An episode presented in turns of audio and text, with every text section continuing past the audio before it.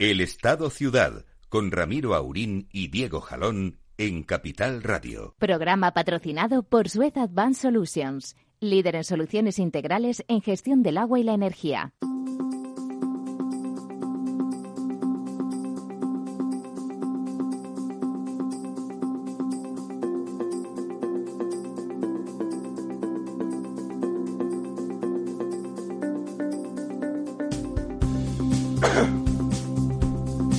Bueno, pues buenos días. Aquí estamos otro miércoles más en, el Estado Ciudad. Eh, tenemos hoy con nosotros a Lorenzo Dávila. Buenos días, Lorenzo y, a punto de llegar en cualquier momento, en cuanto salga del atasco, nuestro director Ramiro Aurín, que ya hay atascos. ya hay atascos, efectivamente, y, don Ramiro ya saben ustedes que los que los coge todos, o sea que... eso que ya ha empezado también la fase de volver a cobrar por la hora, ¿no? La zona SER en Madrid. Efectivamente, efectivamente, ya desde el lunes pasado... como viene en moto, eh, se libra de esto, pero eh, si no... Efectivamente.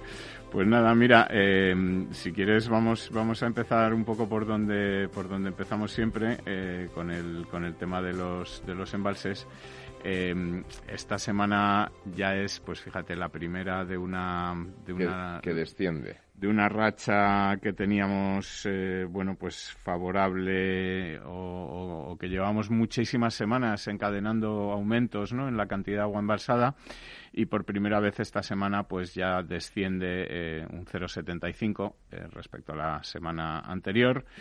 Eh, bueno, son 56 hectómetros cúbicos menos. es normal en estas fechas, ya lo veníamos diciendo, incluso yo creo que la racha, digamos, positiva se ha prolongado más de lo que se prolongaba otros años.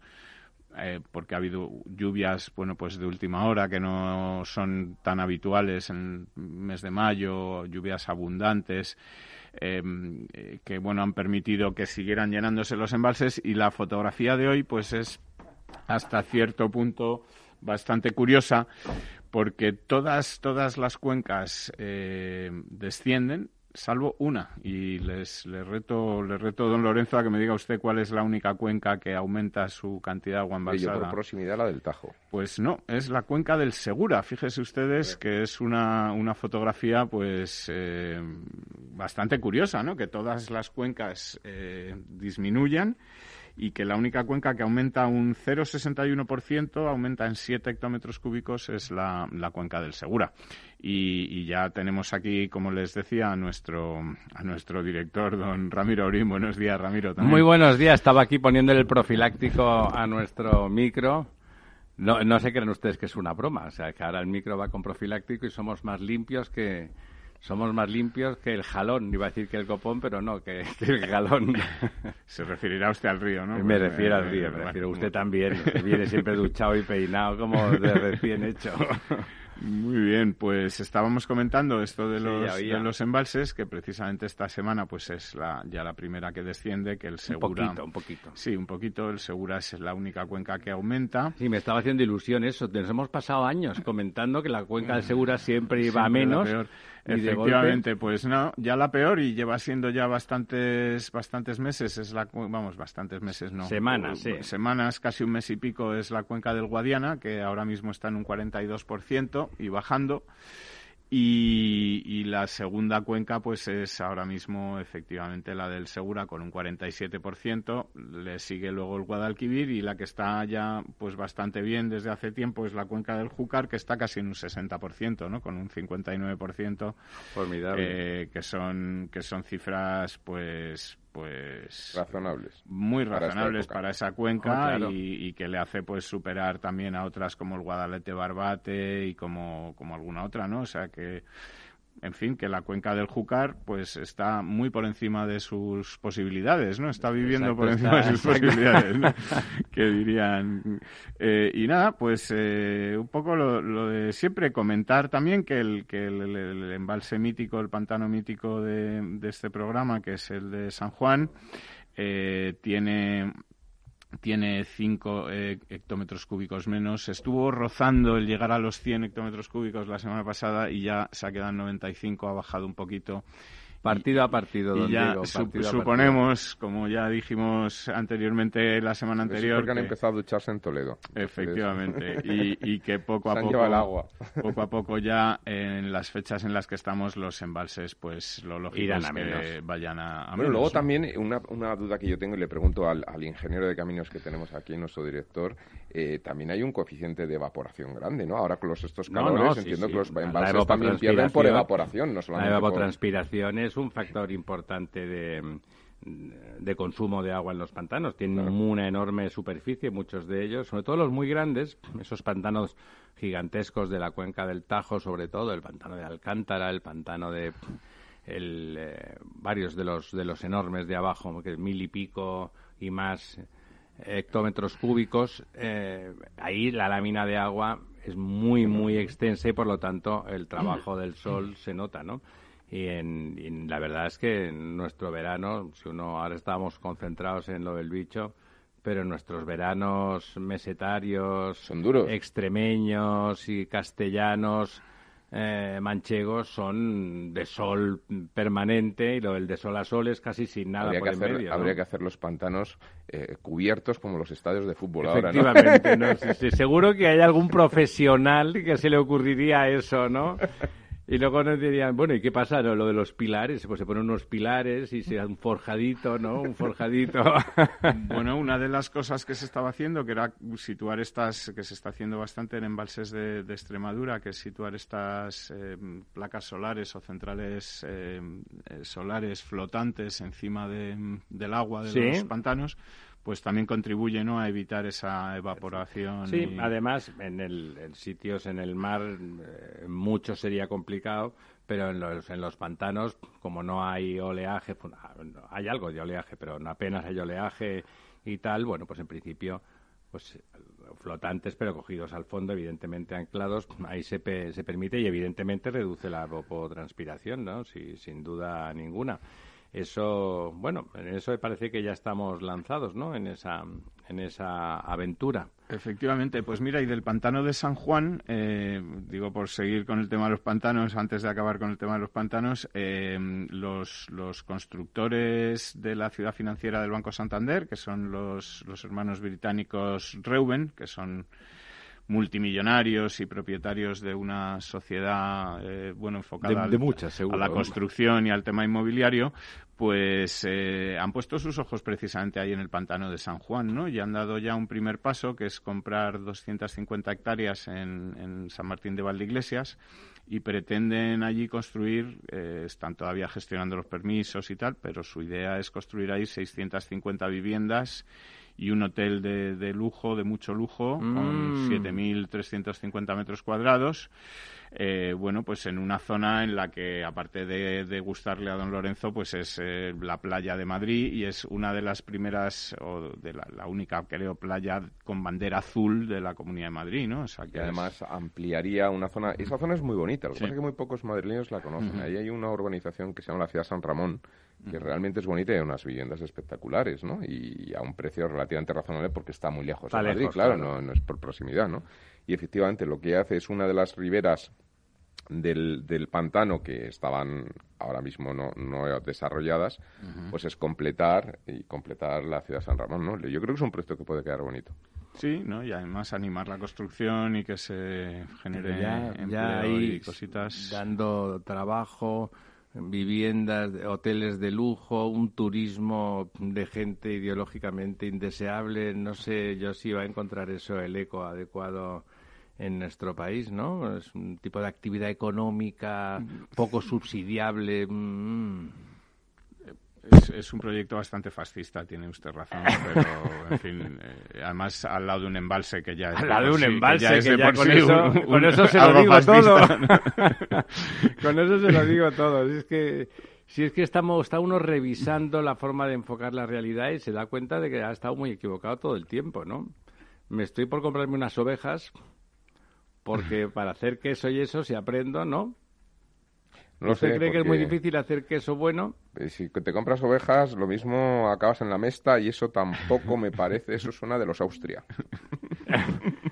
Sí, no sé, los ganaderos, en fin, han tenido siempre mala fama, tampoco... Claro, es que ya la palabra es ganadero de ganar, ya, es, ya es, una, es un verbo impropio en el país, hay que perder, aquí hay que perder, hay que perder.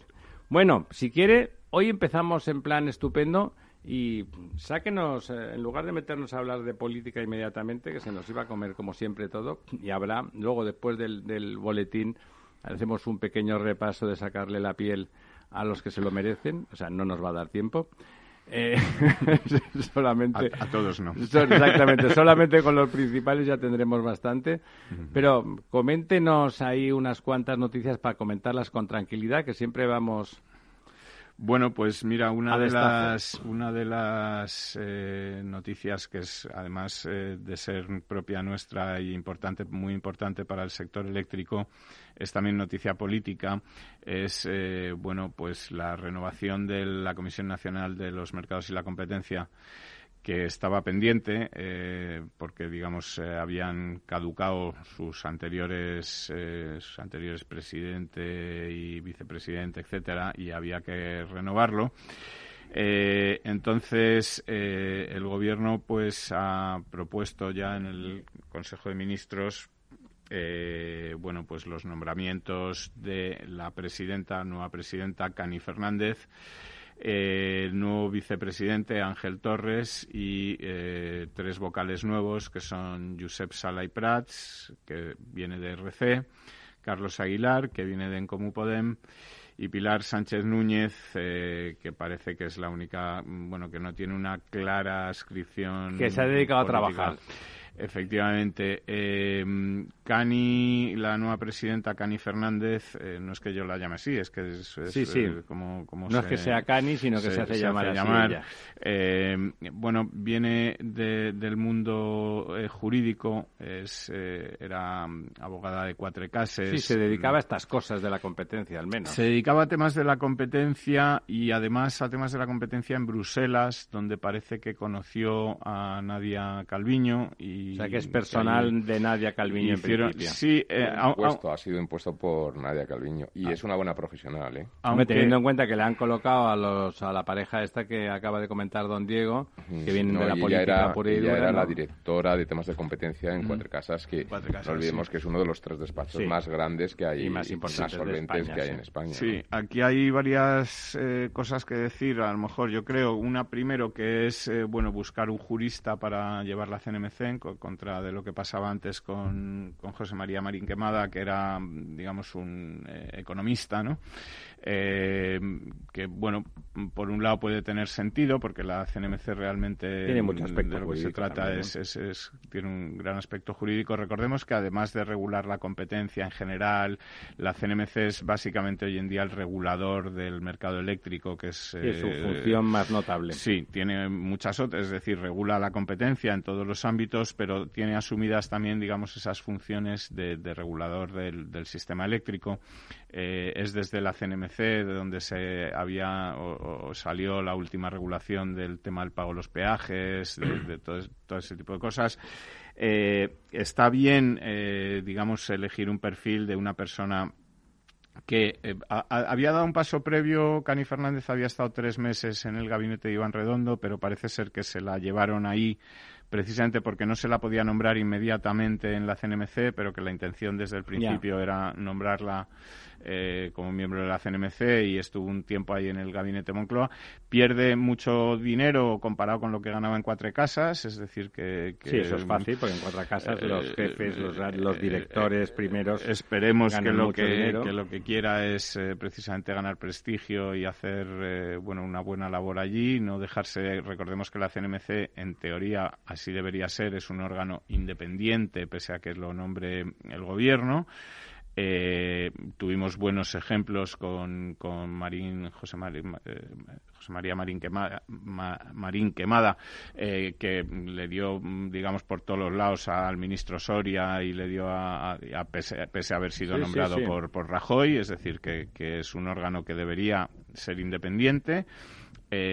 cuyo tiempo, digamos, una vez nombrado ya no es posible removerlo eh, como se ha hecho con el, coronel de la Guardia Civil o, con, la Fiscalía. Sí, o con la Fiscalía, etcétera, sino que, que ahí deberían quedarse eh, hasta que acabe su mandato, que además es eh, superior en, de seis años, ¿no? Sí, es de seis años, es superior en el tiempo al, para que sea transversal, del gobierno, para que no se deba de forma efectivamente y que sea más o menos independiente.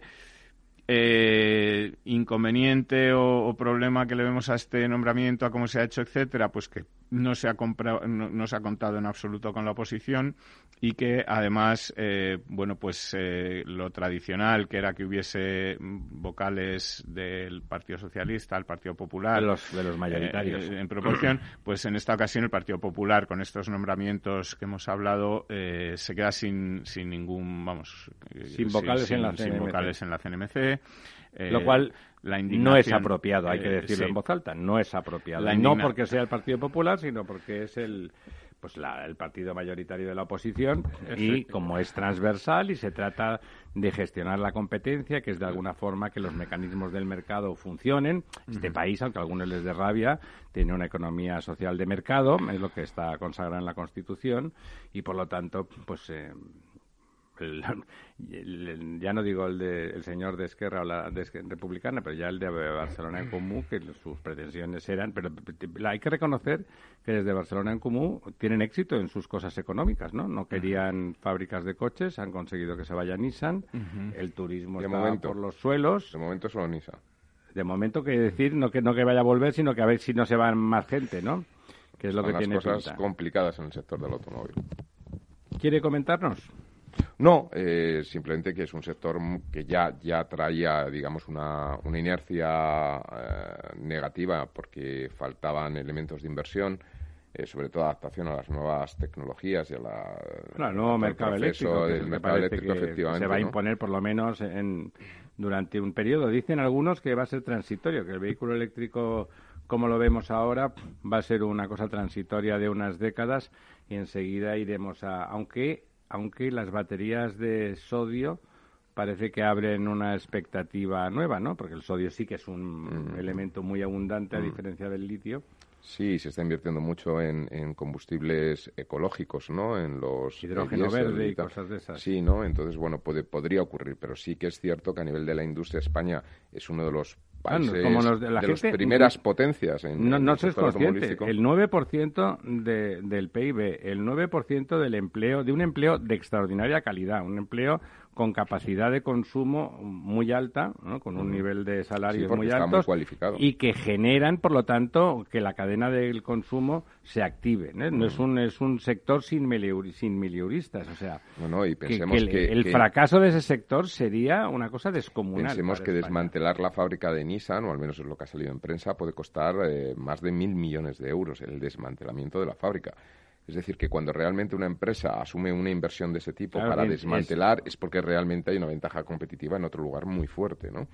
Entonces, bueno, pues esto, esto es preocupante, ¿no? Afortunadamente... el entorno parece que no era muy rentable y además el entorno político en mi querida Barcelona, pues eh, es complicado y los japoneses, ya sabes, se la miran un francés puede pensar que ya, que ya sabe cómo va todo. ¿no? no solamente el tema en Cataluña, en toda España, ¿no? Hombre, afortunadamente Renault que ha tenido que ser participada por el gobierno francés con esta crisis del coronavirus, pues ya ha anunciado el plan estratégico de que mantienen las fábricas de España, con lo cual esto es un sí, lado es más barato que en Francia todavía. Pero claro, falta por ver qué hace el grupo PSA, que tiene muchas fábricas en España, eh, las de Citroën, las de Peugeot, las de Opel, que ahora pertenece al grupo PSA, y sobre todo la que más miedo me da es qué va a ocurrir con, con la Ford, ¿no? Por esta especie de eh, bueno, eh, relación eh, de tensión creciente con Estados Unidos que parece que tenemos, ¿no? Entonces, pues bueno. provocada por nuestro gobierno, quiere decir usted. Bueno, provocada por las es verdad que el emperador es, un señor particular, ¿no? Tampoco, tampoco se puede ocultar eso, pero desde luego nosotros ya, por, por ponernos estupendo, perdimos las cinco fragatas o 10 fragatas Que, que, iban a dar trabajo a Navantia durante cinco años, ¿eh? Mm. a miles de trabajadores. Las hemos perdido porque, claro, si no somos de confianza, estamos hablando de embarcaciones de guerra.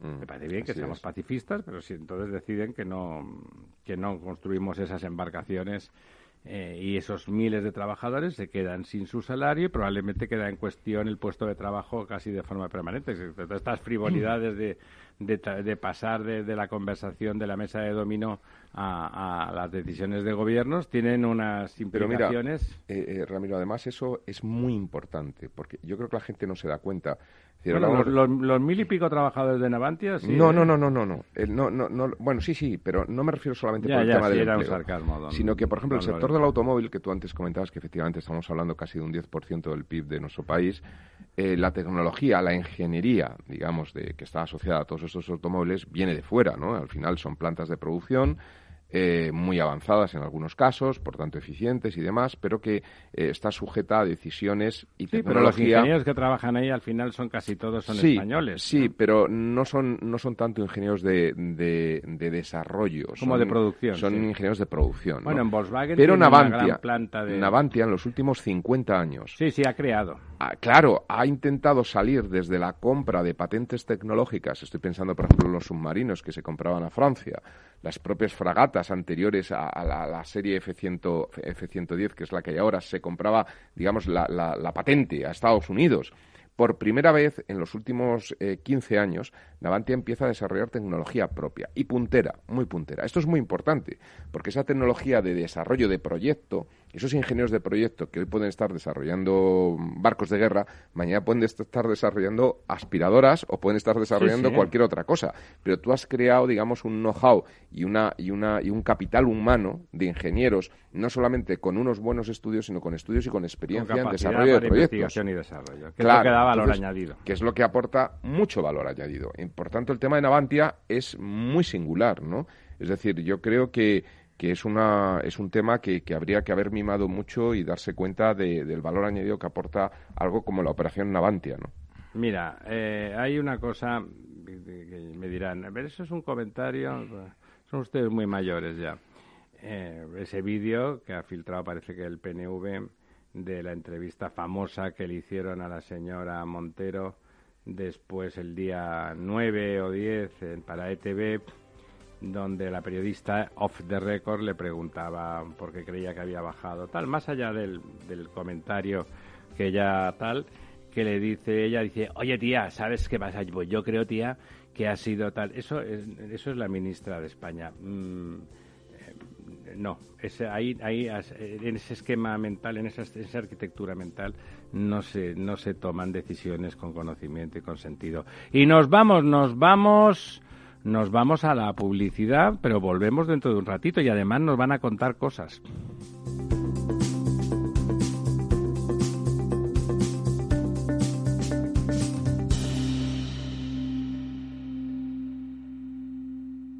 Capital Radio existe para ayudar a las personas a formarse y conocer la verdad de la economía.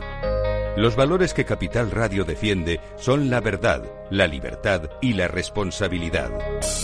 Capital Radio es una empresa independiente que no se identifica con ideologías políticas.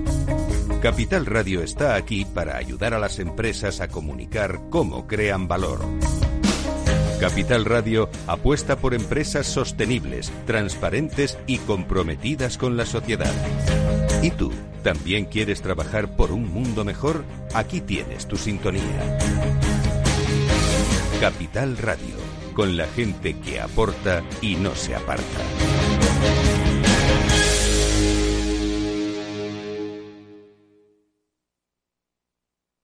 Capital Radio, la genuina radio económica.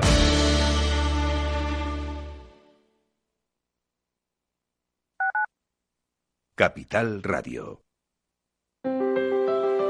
Si te gusta la cocina gallega de siempre, en el Mesón Gallego 1 y el Mesón Gallego 2 encontrarás los mejores pescados y mariscos de las costas junto a recetas de la Galicia interior, además de las carnes de Sanabria y los mejores embutidos de Zamora y nuestra terraza. Te esperamos en la calle Muller 35, teléfono 91 579 3623 y en la Plaza de la Remonta 13, teléfono 91 579 0769. Una recomendación del programa gastronómico Mesa y Descanso.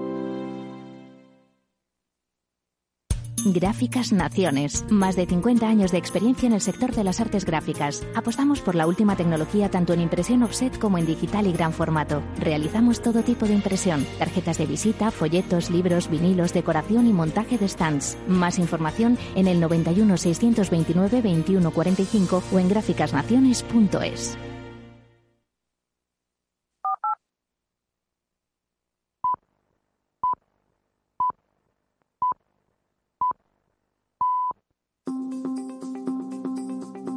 El Estado Ciudad, Capital Radio.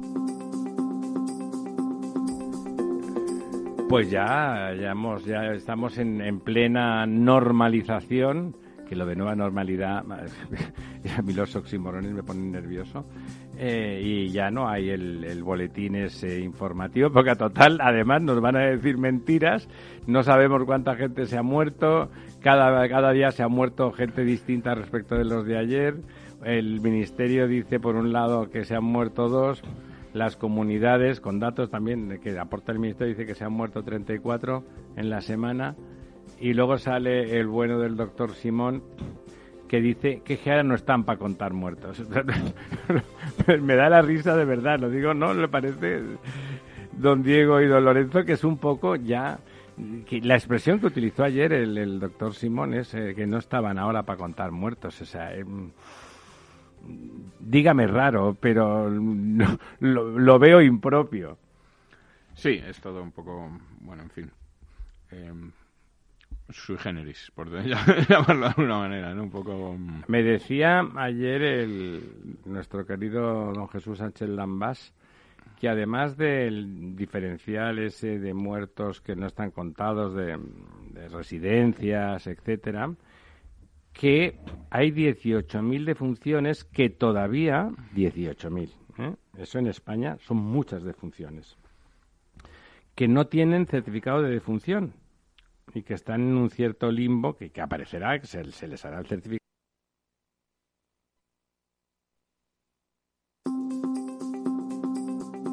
El Estado Ciudad, Capital Radio. Pues ya, ya, hemos, ya estamos en, en plena normalización, que lo de nueva normalidad, a mí los oximorones me ponen nervioso, eh, y ya no hay el, el boletín ese informativo, porque a total, además nos va... de muertos habla pues de 25 o 30 mil muertos más de, de los diferencia. que está diciendo el gobierno. Es Efectivamente, doble, ¿no? Exacto. Fíjense un apunte nada más. Eh, en los últimos 10 años, ¿eh? 10 años, para tener una cifra de años tal, la diferencia de un año a otro de muertos ha oscilado entre 20 y 100, según el año. O sea, 50.000 no es un año un poco excepcional. Es la puñeta. O sea, si lo hablamos pasa todo que- lo que pase de 100 muertos más, hay que achacarlo a una causa objetiva, De, por de- decirlo de todas forma. formas, déjame comentar dos cosas. Una, que eh, muchas de esas muertes no tienen por qué haber sido directamente causadas, bueno, Directamente por no. el coronavirus, sino que efectivamente se han bloqueado los hospitales. Entonces, la gente que tenía otro tipo de dolencias y no han sido atendidos. no han sido atendidos y han muerto no por coronavirus, sino pero por es causa del es causa de la coronavirus. pandemia. Bueno, han muerto por coronavirus. Eso es como cuando usted me dice que hay un agujero en la carretera y, y se cae usted con el coche dentro y no se ha muerto por el agujero, se ha muerto porque iba usted muy deprisa o porque no miró que había un agujero. En Bueno, fin, pero que eh, no- no es- que- sí, pero que si, no es una la- muerte si no hubiera habido De coronavirus, todas esa formas- gente no hubiera muerto. Luego es. han muerto por el coronavirus. Hoy se llama la pandemia. Sí.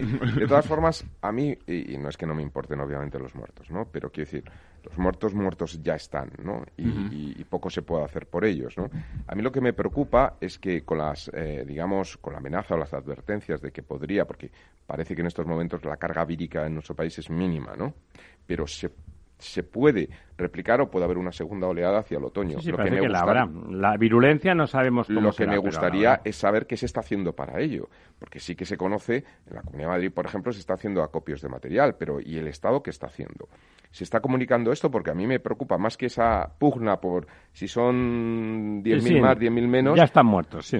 ya, por desgracia, ya están muertos, ¿no? Tarde o temprano saldrá. A mí lo que me gustaría es escuchar al ministro de Sanidad plantear un plan estratégico para poder hacer frente a una hipotética segunda oleada en un best case escenario, en un escenario base y un escenario malo, ¿no? Pues saber un poco qué, qué es lo que se puede hacer o cómo se va a hacer, cuáles son los medios que se va a contar, que no ocurra esto como hemos vivido de que los médicos estén sin mascarillas o que o, ver que o sin ventiladores o respiradores. Sí, yo diría los ventiladores, las mascarillas ya parece que el tema está solventado, los fundamentales. Bueno, está solventado a corto plazo. Pero es que fíjese, eh, Lorenzo, fíjate en lo que estás comentando, que es muy acertado, pero es que ahora mismo estamos hablando de la fase 1, la fase 2, la fase 3. Cuando acabe la fase 3, ¿qué? Es decir, tampoco tenemos plan para cuando acabe la fase 3. Como dice el anuncio, llamamos a la eh, mutua. Eh, cuando acabe la fase 3, ¿qué se va a poder hacer? ¿Todo? Es decir, ahí ya se han acabado las restricciones y se puede hacer todo o hay no, la distancia social figura que hay que mantener. Pero ¿dónde está el, plan de eso? Es decir, ¿dónde está explicado qué va a ocurrir a partir de la fase 3? que después de la fase 3 ya no hay fases. Es decir, es decir puedo hacer cualquier Lo que me dé la gana. cualquier cosa. se pueden llenar los estadios, se pueden llenar los cines, se pueden llenar las discotecas, eh, nos quitamos las mascarillas. Eh, ¿Cómo va a ser la historia? ¿Hay algún plan para eso? En China sí hay una reflexión que... En ciertas ciudades, en Pekín, por ejemplo, ya se han quitado las mascarillas y ya han vuelto un poco a la situación anterior, ¿no? Es decir, lo que supongo que sí que haría falta un plan más que decir al menos un enunciado de cómo se no sobre todo eh, cuál es la planificación de control en el sentido de que vale volvemos a la normalidad anterior pero en el momento es una palabra inglesa no Bueno, yo creo que se utiliza en varios idiomas, pero de supervisión en el sentido de que en el momento en que haya un pequeño rebrote se tomen las medidas de aislamiento. Sí, está bien dicho control, don Lorenzo. Era un sarcasmo. Pero no. parece tampoco que haya ningún plan explicado. Sí, no, por lo menos esa pregunta que usted ha hecho. Enunciado, supervisado. Uno pensaba en, en, silencio, pensaba, pues no tengo respuesta, o sea, no lo sé, no, no tengo pues sí, he leído en tal sitio que ya no, no tengo respuesta, ¿no? ¿Usted tiene respuesta, don Lorenzo? No, es una pregunta pertinente. Cuando se acabe lo, es que es dentro de, dentro de 20 días. Bueno, es decir, no en algunos sitios, sí. Hay sitios que ya están en fase 3, ¿no? Claro. Hay, hay, sitios en España que han llegado a fase 3. Y las islas y Por eso digo que, que, no es una cosa de dentro de cinco meses que tengamos mucho tiempo en para un mes estaremos todos sino que en un mes estaremos ahí y, y entonces ¿qué? Es decir, y, eh, porque claro, estamos hablando de, playas separadas em, en, parcelas y no sé qué, pero eh, ¿qué ocurrirá? En, agosto quitaremos todas las parcelas, la gente se podrá revolcar claro, o, eso queda para toda la temporada turística como... Es que no hay, em, no sé, yo no he visto que haya en ningún lado un plan para eso, es decir, o una proyección de qué es lo que se la, va... La distancia social en la hostelería se va a mantener. Efectivamente. Los, dentro de los locales, cuando se pueda entrar dentro, va a haber que hacer algo, ya fuera de fase, digamos. No, es verdad, la pregunta es perfectamente pertinente, ¿no? no... ¿Qué tipo de controles se van a mantener obligatorios? ¿Cuáles no? ¿Va a ser obligatorio tomar la Las grandes empresas están manteniendo la voluntad de control. Las grandes em-, empresas tienen todas sus planes de lo que van a hacer de aquí a ¿eh? septiembre o a diciembre. Las, grandes eh, empresas se aquí, han aquí en lo que es el gobierno tenemos un plan de, fases hasta que se acabe el estado de alarma y a partir de ahí... Como ya no mando, ¿para qué? qué? vamos a hacer? ¿Qué, qué, ¿Cuál es el...? Mire, las grandes empresas en general, como usted dice, como mínimo tienen eh, mecanismos severos, en cierta medida, pero severos hasta después del verano. ¿eh? Hasta... Las grandes empresas tienen departamentos de contingencias. Y además se lo han tomado en serio y les parece que el riesgo, eh, el, riesgo asociado a la probabilidad de que haya nuevo contagio es muy alto, ¿no? lo, lo que ocurriría sí ¿Es muy probable? Pues bueno, no tanto, pero tampoco tan improbable, porque hemos visto que hay rebrotes incluso en sitios niquelados como Corea o Alemania. ¿eh? A la que se descuidan, pasan cosas. ¿eh? Bueno, aquí hemos tenido el caso de Ceuta y tendremos más. Es decir, Lérida, en Lérida también hubo un. Sí, nada, montas una comunión con toda la familia bailando zapateado y resulta que te, salen 100 contagiados. O sea que hay gente por ahí que está latente y que, bueno, y que nos vuelve a volver a pasar con cierta espontaneidad, ¿no? Y de golpe puede empezar a haber eh, algunos muertos más y como mínimo generarse alarma, aunque no, aunque no sea muy masivo, se vuelve a generar alarma, la sensación de incertidumbre eh, extrema, ¿no? Desde luego tendría que haber un plan. Le aseguro que la gente seria, insisto, las grandes empresas, eh, digo, son serios porque tienen que mantener el empleo, tienen que mantener la producción de lo que hagan, de lo que haga, de lo que sea ello, lo tienen realmente bien estudiado, pues te parecerá mejor, peor y tal, pero esas preguntas que hacía don Diego están respondidas.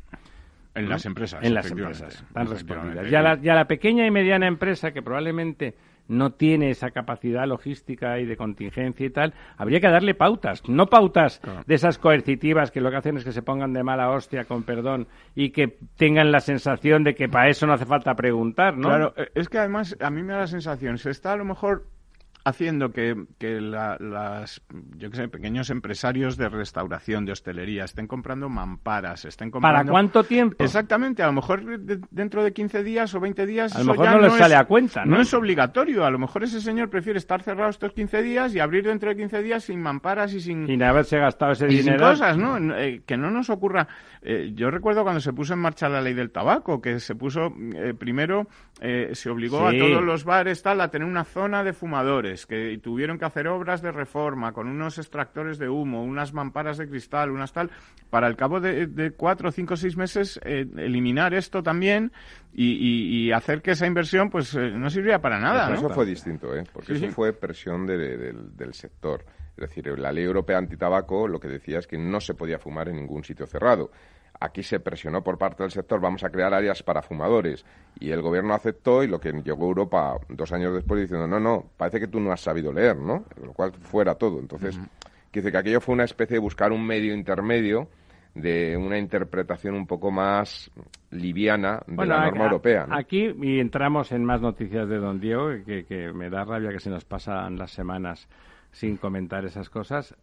Aquí me, ha parecido realmente eficiente la respuesta del Ayuntamiento de Madrid, que inmediatamente ha dado permisos para hacer terrazas ocupando ocupando zonas de parking, por ejemplo, que es evidente que no eran tan importantes en esta en este momento y que además eso cubría el expediente de, de negocios y pequeños bares que de golpe si no quedaban fuera de de tajo y sin posibilidad de sacar adelante o de mantener la clientela incluso, ¿no? Pues que a veces es mantener el fondo de comercio, la costumbre, lo del bar eh, y la hostelería tiene mucho de costumbre, ¿no? Sí, efectivamente. De mantener esa costumbre. Ahí la verdad es que han estado rápidos y la respuesta en Madrid ha sido muy ágil, ¿no?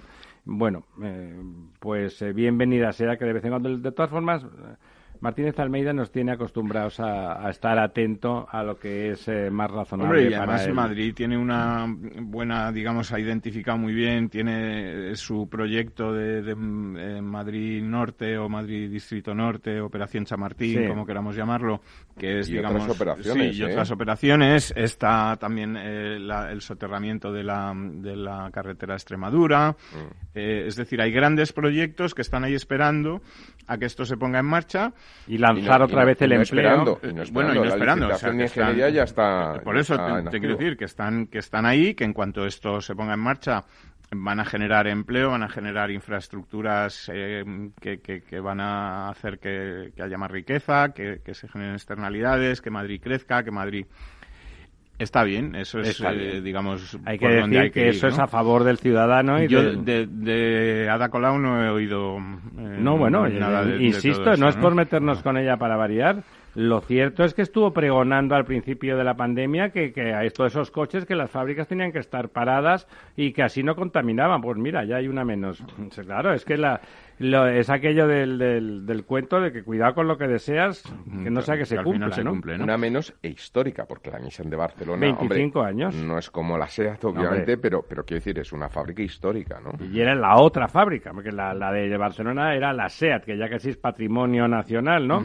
Pero es como los estadios de fútbol de las ciudades, pues no, era la otra fábrica y los japoneses, pues que son más fríos y en ese sentido más distantes, pues no han dudado nada. Parece que las tenían ahí en, el ojo del huracán porque hacía tiempo que no acababa de ser rentable y han decidido que, Bueno, es que España en realidad tampoco ha tenido nunca un plan de industrialización ni una idea de cómo proteger la industria.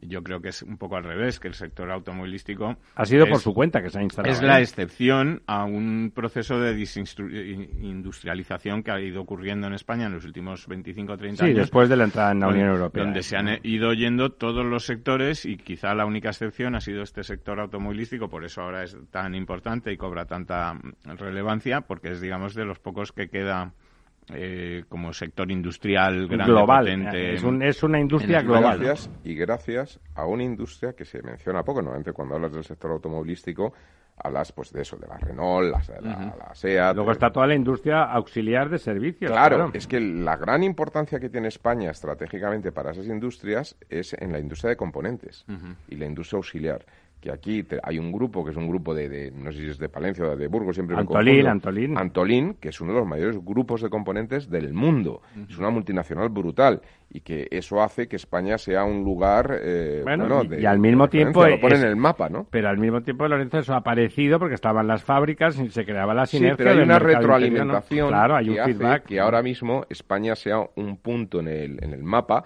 donde poder poner un sistema, eh, es una fácil, fábrica, lo pones ahí, ahí tienes porque de tienes todo, los ¿no? componentes, tienes todo, porque si lo pones en otro lugar que está aislado de esa otra industria auxiliar, pues en los costes Sí. de transporte son brutales, ¿no? Don Diego, Pues vamos así allá. es, mira, y hablábamos de identificar infraestructuras bueno, necesarias y, y que fueran a generar externalidades, crear empleo, crear riqueza, que es una buena Y forma que fueran útiles, sí. de canalizar toda esta inversión que nos va a llegar de Europa. Eh, hablamos de 140.000 millones entre dinero, digamos, a fondo perdido y préstamos a devolver que van a ir, digamos, o te- tendrán que tener una finalidad de inversión, ¿no? Eh, y bueno, eh, por ejemplo, Andalucía pues ha hecho un plan de infraestructuras hidráulicas del que daba cuenta el otro día el, Ágora Diario. Eh, bueno, pues con una inversión de 575 millones de euros destinados a infraestructuras hidráulicas, eh, en el que bueno se prevé que se generen unos 8.500 empleos verdes eh, directos y que van a permitir bueno pues avanzar eh, en todo lo que es eh, eh, tratamiento de aguas residuales eh, creación de, de infraestructuras de agua necesarias para, para una región que necesita cuidar el agua y necesita Exacto. eh, y, y me parece pues también un buen ejemplo no de Una región altamente exportadora de agua. A través de la agricultura. Claro, Efectivamente. a través de sitios como Almería o Granada, ¿no?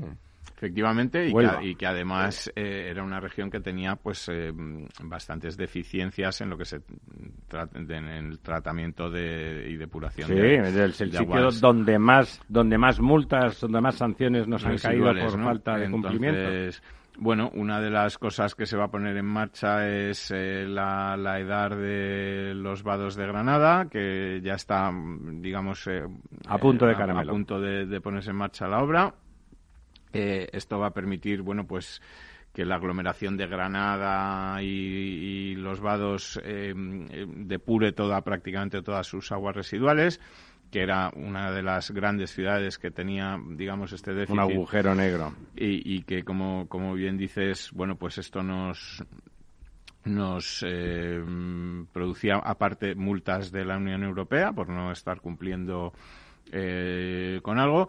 Eh, esto va a hacer que el cauce del río Genil vuelva A estar limpio, claro. a estar limpio y se pueda utilizar para bueno pues para las cosas Actividades recreativas, vamos a efectivamente que pueda uno bañarse O por lo menos sin poner- pasear y que sea agradable el sin paseo. ponerse de color verde no y, y entonces bueno pues eh, nos parece o me parece que, que es un, un buen camino a seguir por el resto de, Pues sí. de comunidades y, y que estaría muy bien que el gobierno Sí, la bueno, pues, gestión ahí en Andalucía es un poco indecente, la penalización a las comunidades que no son de la cuerda. Eh, lo hemos visto con lo de la pandemia, que Granada y Málaga, con algunos cientos de muertos en cada provincia, hayan sido de las que han quedado todo el tiempo en el furgón de cola, eso no ha tenido una explicación racional en ningún momento, ¿no? simplemente que una comunidad como Andalucía, que probablemente por cuestiones culturales y de clima, fíjese, yo no creo que haya sido por cuestiones políticas, ha estado poco afectada proporcionalmente a su población, ha estado poco afectada por, por la enfermedad, y entonces había que castigarla para que apareciera, que no podía ser que toda la comunidad pasara la primera siempre porque tenían pocos casos, ¿no? En Granada no llegaba a 200 casos y en Málaga no llegaba a 300 de funciones, que con respecto a su población es una cifra eh, pequeña, ¿eh?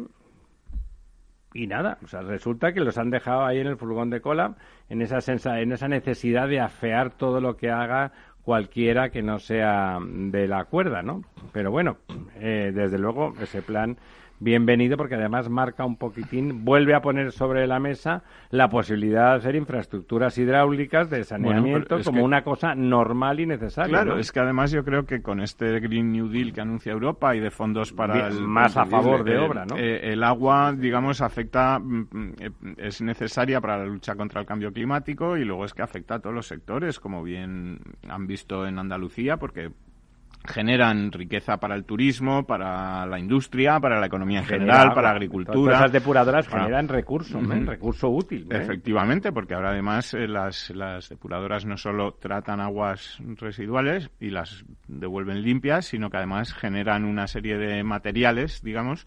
Y puedes además utilizar esa agua para regar en sitios como tan problemáticos como Andalucía. ¿Iba a decir usted algo, don Lorenzo? No, no, no, que, que son imprescindibles, ¿no? Es decir, que es un tipo de infraestructura que, que sí, es una obviedad, ¿no? Pero necesario y además que es uno de los pilares o de que, que vertebran este este New Green Deal, ¿no? Este, esta especie de esta, esta noche en La Verdad Desnuda tenemos a, a don Julián Núñez, presidente de SEOPAN, que han hecho un estudio sesudo, un estudio bien documentado, donde aportan de eso que llama don, don Diego las eh, infraestructuras útiles, infraestructuras posibles, necesarias, con gran generación de externalidades y de empleo y que además cumplen una función eh, y que por, por valor de 167 mil millones de euros. Es como diciendo, o sea, a ver las ailas, ¿no? Se trata. Aquí tiene usted para elegir. Elijan, ¿no? Elijan lo que más les guste. Tener tienen mucho y con estudios, insisto, muy, muy sesudos.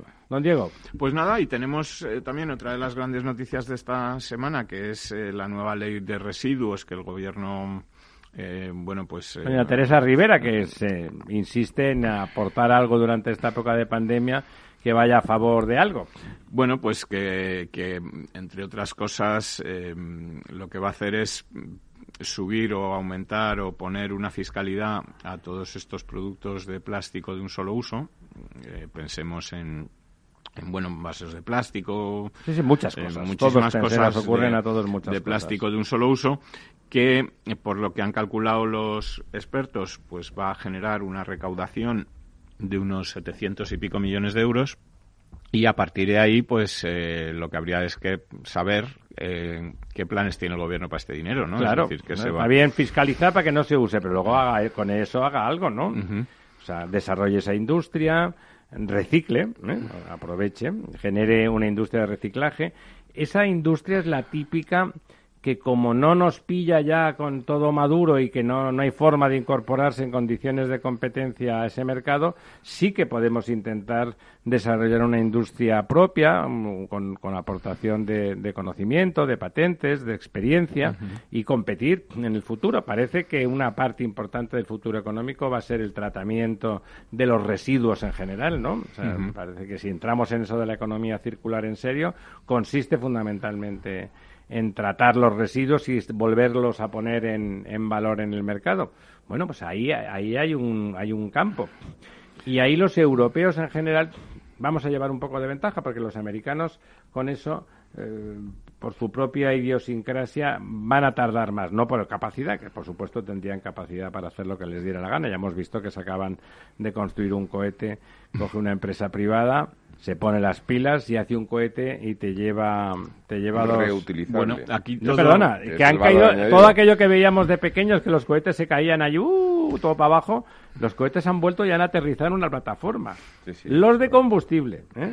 y por supuesto no le digo ya los de las pues, personas claro. otra de las de las cosas aquí en España todo lo que tenía que ver con el reciclaje eh, hasta ahora, digamos que estaba liderado por las empresas que, que producen estos envases y estas... Sí, sí, los, que han creado entre todas, pues esto que todos conocemos es que es Ecoembes, es decir, es una iniciativa privada y... Y, funciona muy bien, hay que decirlo. ¿eh? Y, todo ha ido siempre por delante, digamos, de, la iniciativa pública, es decir, no es eh, precisamente el gobierno... Es una cosa que, a los podemitas no les gusta nada. El que ha liderado todo esto, efectivamente.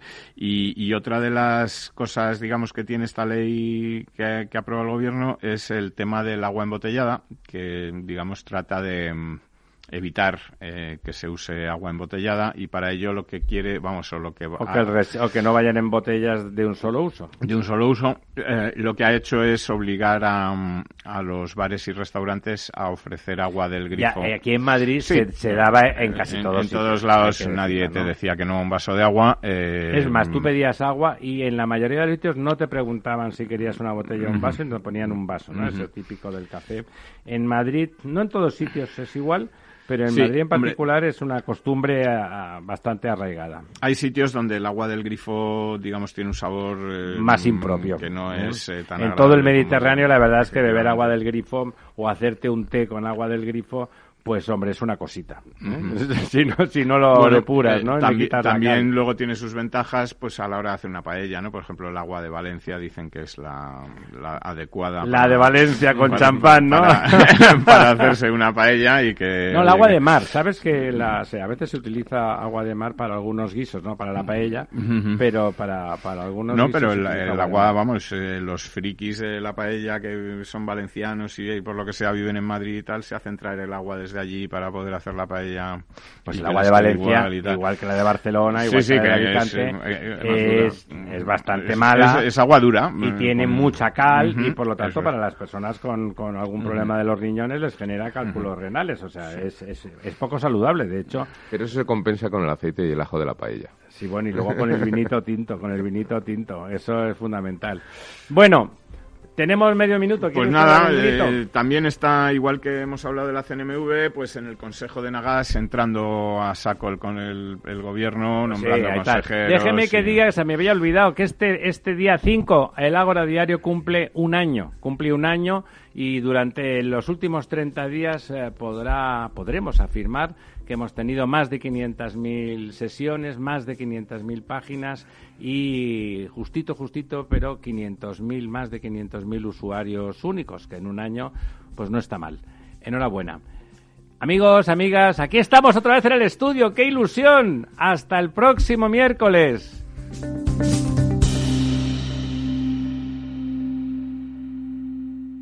Programa patrocinado por Suez Advanced Solutions líder en soluciones integrales en gestión del agua y la energía. Hola, soy Leopoldo Abadía, autor de La Crisis Ninja. Tengo 86 años, 12 hijos, 50 nietos y una bisnieta. A mi edad, y con tanta gente en casa, siempre he pensado que era imposible conseguir ahorrar. En mi familia, lo único que crecían eran los gastos. Sin embargo, Ahorrar quizá es mucho más sencillo de lo que crees. Finambes.com. Carteras diversificadas de fondos de inversión a un solo clic.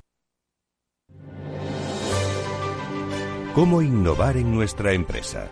¿Cómo desarrollar nuevas ideas? ¿Cómo adoptar el mundo digital? Nosotros no tenemos las respuestas a esas preguntas, pero sí que te vamos a mostrar el camino para que las encuentres. De lunes a jueves a las seis y media de la tarde, After Work, en Capital Radio con Eduardo Castillo.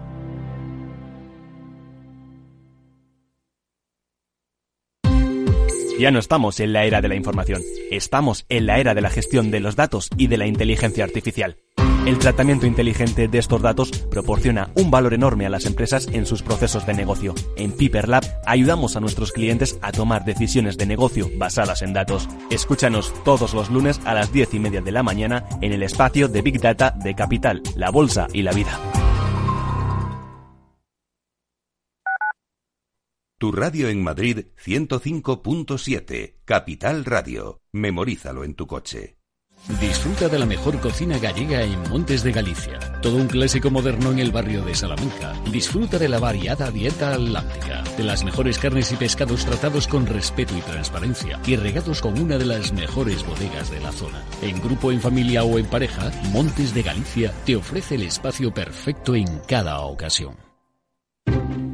Inversión inmobiliaria acompaña al mercado inmobiliario en este nuevo ciclo. Todos los jueves de 10.30 a 13 horas, el inversor encontrará las claves para realizar su mejor inversión. La mañana de los jueves en Capital Radio tomamos el pulso al sector inmobiliario. Noticias, análisis de mercado y debates donde los protagonistas del sector podrán contar en primera persona los retos a los que se enfrenta el ladrillo. Inversión inmobiliaria pone la voz al sector inmobiliario.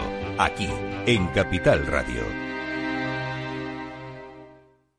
Esto te estás perdiendo si no escuchas a Luis Vicente Muñoz en Capital, La Bolsa y la Vida.